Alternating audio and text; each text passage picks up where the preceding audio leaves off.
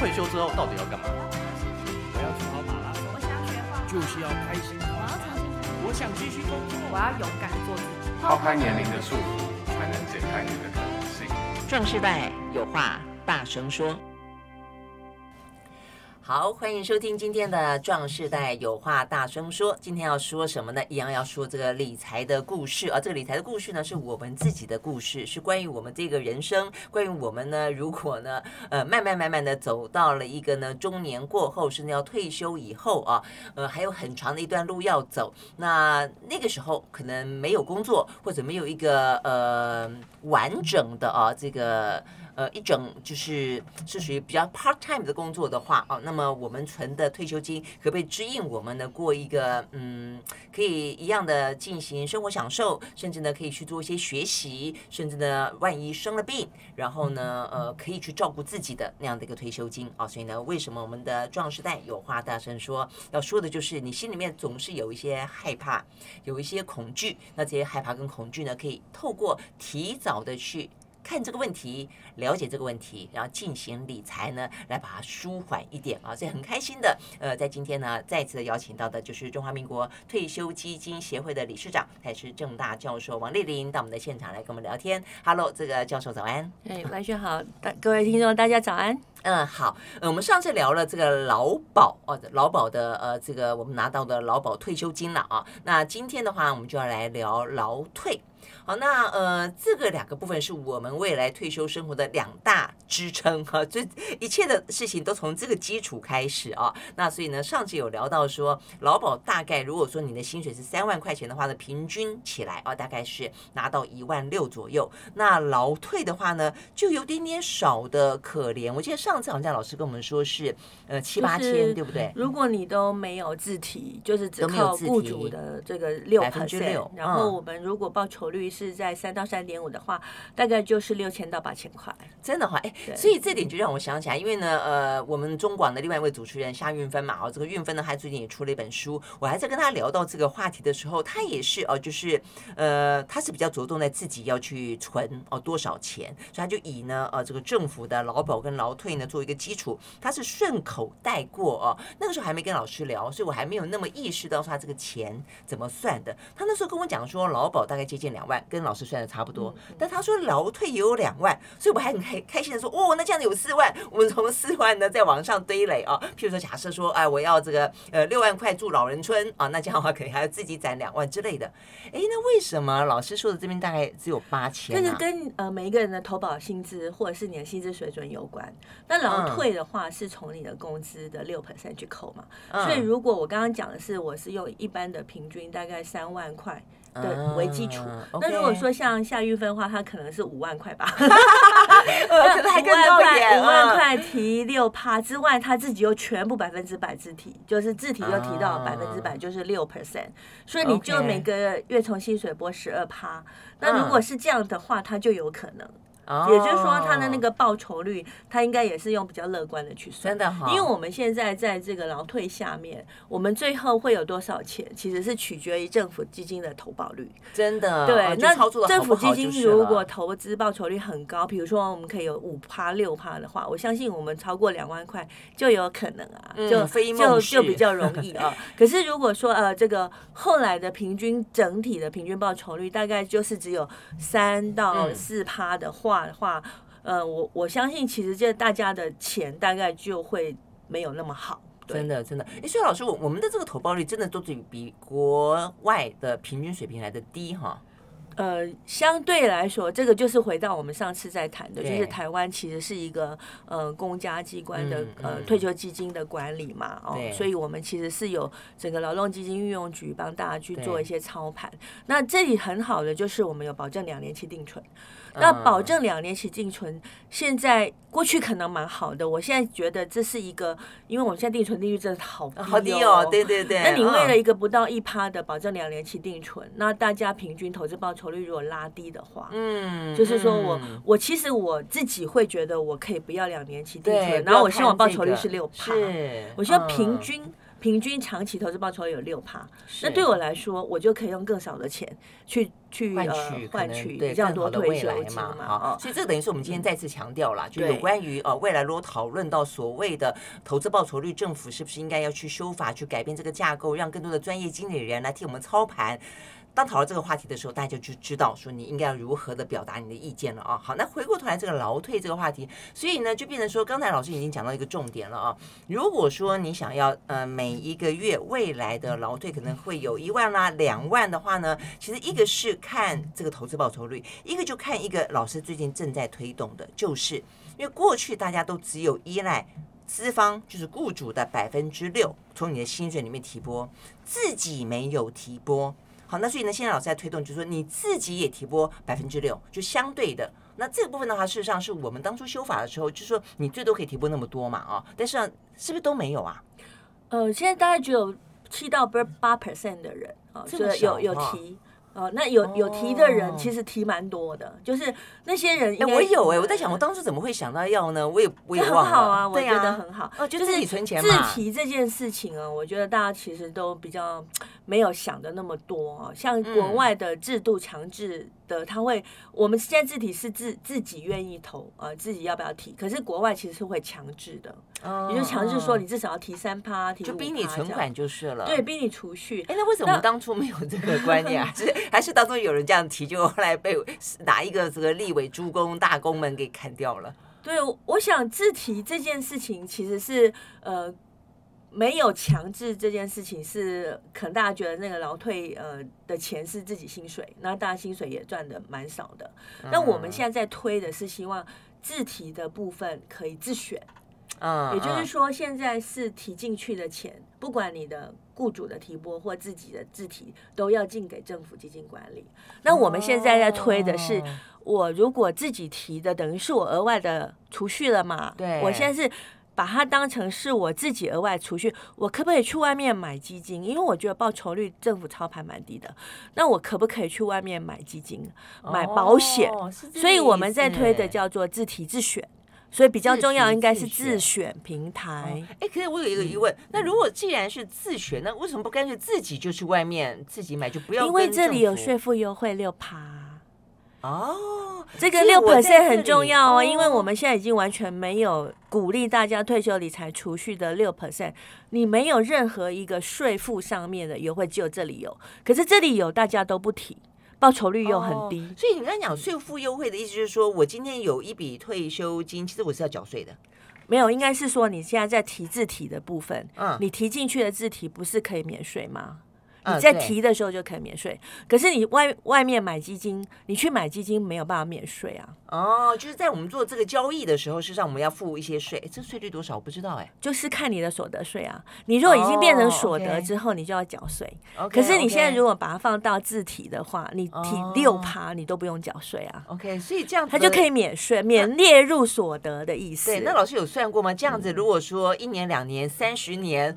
呃，五十年下来可以可以省多少？其实如果我们自提又可以自己去买基金，报酬率也可以比呃好一点，四到六 percent 的话，嗯、我觉得你的退休金会增加一点五倍。哇哦，真的假的？因为就是长期来说的话，税负优惠的效果，再加上复利的效果，嗯，而且我觉得现在大家都出去买。基金嘛，而且我也都不会选，我可能就是财富管理平台，银行叫我买什么我就买，是啊，而且那个费用率又很贵，所以其实前阵子金管会也有在推好想退。好想退呢，就是一个希望大家能够来来了解说，这个你如果定期定额做退休理财，然后我可以帮你筛选好的基金上架，然后像去年的好想退这样子，它从成立到现在，它能报酬率积极、稳健、保守，它三种基金啊都有，大概就是像保守型本来就不会很高，大概就有三点五到四趴，可是稳健型跟积极型是六到九。啊，九到十就是十，所以其实，然后它的那个目标日期基金是十一到十三趴，所以我就说，我们都不会，我们的我们的消费者，我们投资人都不会买基金，你都选错了。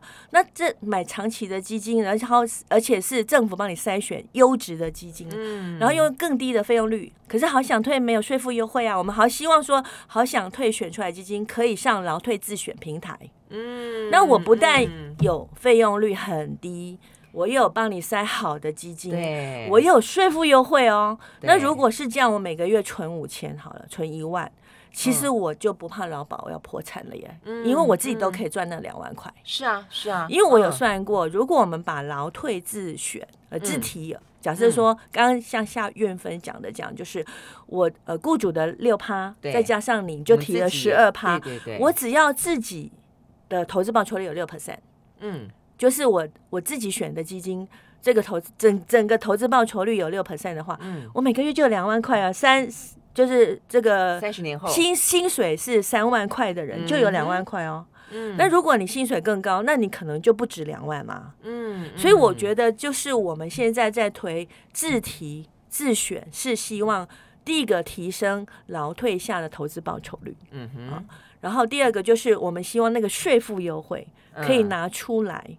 给大家有更高的诱因去自提，嗯，因为现在大家都不自提，因为他感受不到那个好处，因为他有些人觉得说，我们以前做过民调，很有趣的是，他们说啊，呃，这个不要不要投，是因为呃不要去提拨，是因为劳保会倒，可是劳保又跟劳退又不同的，又不同，对呀，所以大家对政府好像投资并没有信心，嗯，这是真的。然后就是他们会自己去外面买基金，就是啊，那所以我们是推进协会想要结合。就是说，哎，大家的痛点是什么？嗯嗯、第一个，你不自提，因为你觉得，呃，我的报酬率不高，或者是我对政府没信心。那如果像我可以找到好的，我去筛选很好的基金，嗯、而且是优质基金，嗯、这是被筛选，而且会控管风险，然后是、嗯、如果他操作不好会下架的。这对是国外其实的退休基金都是这样。我上平台，这个平台就是自选平台，嗯，然后我可以引导你，就是。嗯储蓄更多钱，然后又有税负优惠，然后这个多出来的钱，其实你未来如果是这样的话，你的你的自己提拨，自己自己在说我要多准备的部分，嗯、其实你放到这里说不定就够了，对啊，也不用再多准备啦、啊。你自己就把那个六 percent 当成是我要补缺口，放在劳退自对对对，而且又可以减免税负，对不对？对嗯，所以这个其实有有两，这个有有有两块，一个是自提，一个是自学。坦白讲，自提现在就可以做了，对啊、嗯，因为现在就是你。可以自提百分之六。我坦白讲，我觉得先不管未来是不是像老师说的，可以先把这个自选部分，这个部分事实上是要修法吧？自选要修法，嘛？我们自提是可以做，只是说大家觉得。因为好像报酬率太低，或者是他没有 incentive 做。对，那除非你自己对于这个投资很有很有心法，很很有把握，否则的话，其实也就是一个强迫储蓄的观念了啊。所以我觉得其实自提这个本身现在就可以做了。好，但是我们要讲的就是自选。那自选这件事情，目前我们有任何的在立法院里面有人在讨论这件事情吗？其实自选也已经讨论很久了哈，有就是好几次都进去要修法，包括我在经管会的时候，对，我们我们那时候也在推。自选啊，那我觉得呃，就是自选。现在我们也在跟很多的立委说明这个自选的好处了。嗯，另外一个要特别，他们也有在想说，是不是这个会期要自己再来提？我们会再做公听会。我们希望能够，他们有疑虑的时候，其实我觉得这也是可以跟大家好好讨论。就呃，很多的立委会觉得说啊，劳工朋友不会投，不会选，然后选错的话，他就会赔钱。啊，嗯，那我的想法就是说，事实上自选这件事情，它有几个优点，就是我让不同年纪的人不要穿同一件衣服，嗯，就是因为我们现在是政府基金操盘。保证两年期定存，所以我们的报酬率平均也都比较保守。嗯，所以我们大家怕投资风险，可是这是比较适合快退休的人呢。嗯，我们现在年轻人或是壮世代的人，我都已经薪水赚这么少，我也可以储蓄的钱这么少，我可不可以提升投资报酬率？对啊。如果我有个好的基金让我提升投资报酬率，事实上我在离退休还有一段时间，我可以 take 个风险嘛。嗯。所以自选这件事情是让不同年纪的人，比如说我年轻的人，我可能可以投到八趴。然后壮世代我就投到六趴，嗯、快退休的人你就是投三到四趴。嗯，那你可以每个人穿不同衣服。哎、嗯，那他可以改吗？譬如说我这段时间我觉得可以改啊，你随时都可以改。过了十年，我年纪大了，我觉得我你也不用过十年，你每你每就是你在做选择的时候，你是可以改的。很好啊，就很像我举例来说，我们在好想退上面，我们上次筛出来九档非常好的基金，嗯、为了让大家知道说，哎，你应该买哪一个，我们就有积极稳健保守。如果你很年轻，你就买积极型，对、嗯，然后你就稳健型，哈，如果你是壮士代，你就稳健型，然后你快退休，你就买。这个、嗯、这个保守型，后来发现 COVID nineteen 来了之后呢，哇，这个市场就跌嘛，哦，嗯、那你也可以去转换基金，嗯、然后你甚至说啊，后来涨上来了，很多人就把他的这个基金去，后来就是可以去买积极型，嗯，所以其实我们是认为，就是说这个是一个平台，然后让大家不同的人有需求去转换，那甚至我们会引导你应该买什么，嗯，很多人不知道。那所以我是选择好的商品，我引导你应该买什么，而且要定期定额投资。嗯哼，所以这件事情就是投资报酬率的风险啊。事实上就是说，快退休的人应该是很重视，可是年轻比较壮世代的话，我们重视的是一个长期报酬率的平均。嗯，平均报酬率如果高的话，我就不用存这么多钱，因为我们其实大家都没钱。那再来就是你要去控管一个呃上架基金。就是我们现在大家出去买的基金，都是出去，你不会选又乱买，甚至买到到费用率很高。嗯哼。那现在我上自选平台，我一定会比你在外面买的手续费更低。嗯。第一个，你的费用率下降。对。像好想退是零哎，好。那因为大家是想要做一个专案，希望大家知道定期定额投资好处，所以它一定是比你自己去买基金还要便宜。再来就是。定期定额的时候，它会转通知你说：“哎，你现在应该要做资产配置调整哦。”啊，因为现在我们都有非常多的机制可以提醒你，所以你可以有人在引导你去做一个自动导航的资产配置的调整。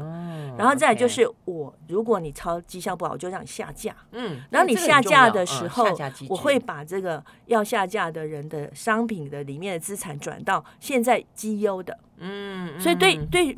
我们所有的人来说，我就是长期要放在好的基金。嗯、我们一开始遴选进来的时候，就是用说我一个过去三年的平均报酬率呢，应该要比如说四趴以上，然后我的风险值应该要低于多少，嗯、我筛出来这些以前可能得奖的基金。嗯、然后你如果做不到这些，你明年就下架了。嗯、而且这里完全没有避案的可能，因为我是用电脑筛筛的。嗯，我是一个。我是把一个就是我的 index，就是说我的报酬率跟我的标准差，准我这非常客观的两个东西，嗯、然后我让电脑去跑，嗯、跑出来这个合规的 pool 才会进我们这边，嗯嗯、然后消费者自己选。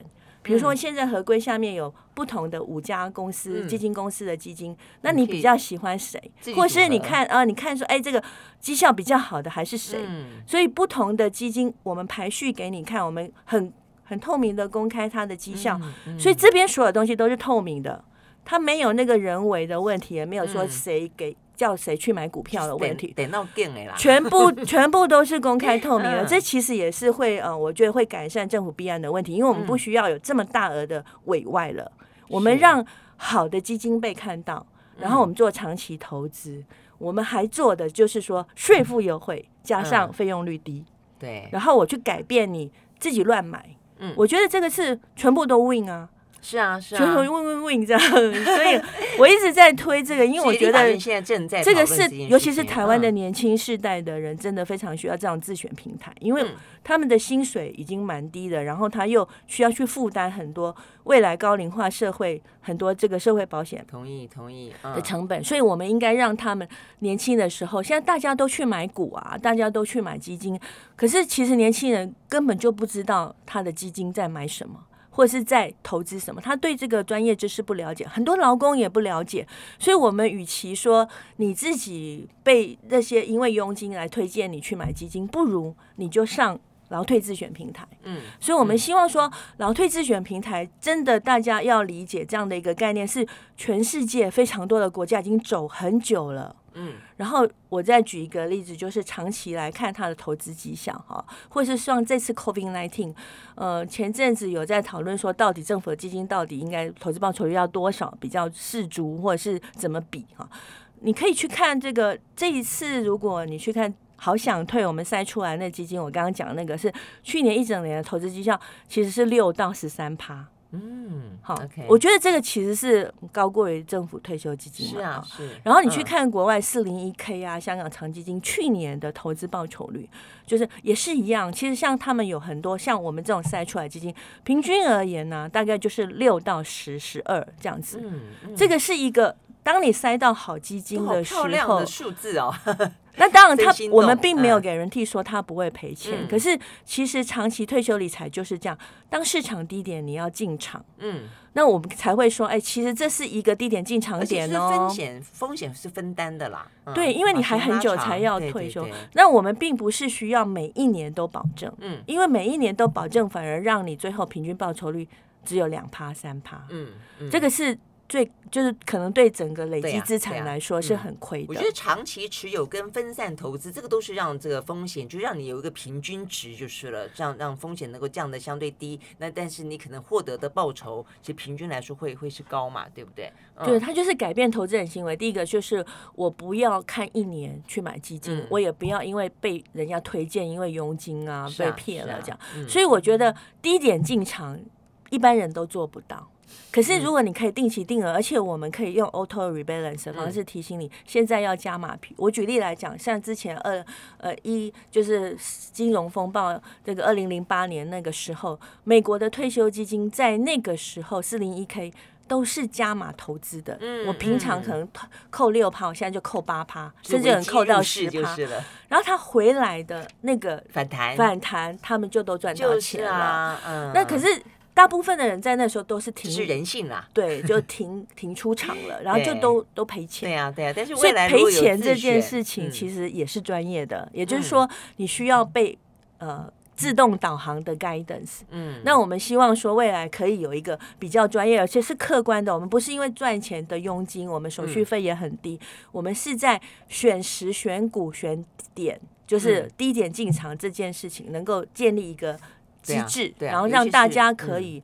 真的是在做长期投资，嗯，而且照理说就是有有政府的这个监督，有这个国会的监督嘛，啊，好，所以我们刚刚讲到有关于呃劳退这件事情的话呢，也就是在这件事情很多的呃，包括刚才这个老师讲到的他们的一些呃各方的一些民间组织正在推动当中了啊、哦，所以以后以后如果说呢，当你想到你的退休金，想到政府可能如果换个方式换个制度，可以让我们的呃这个投资报酬率来的更高，也让你呢现在开始。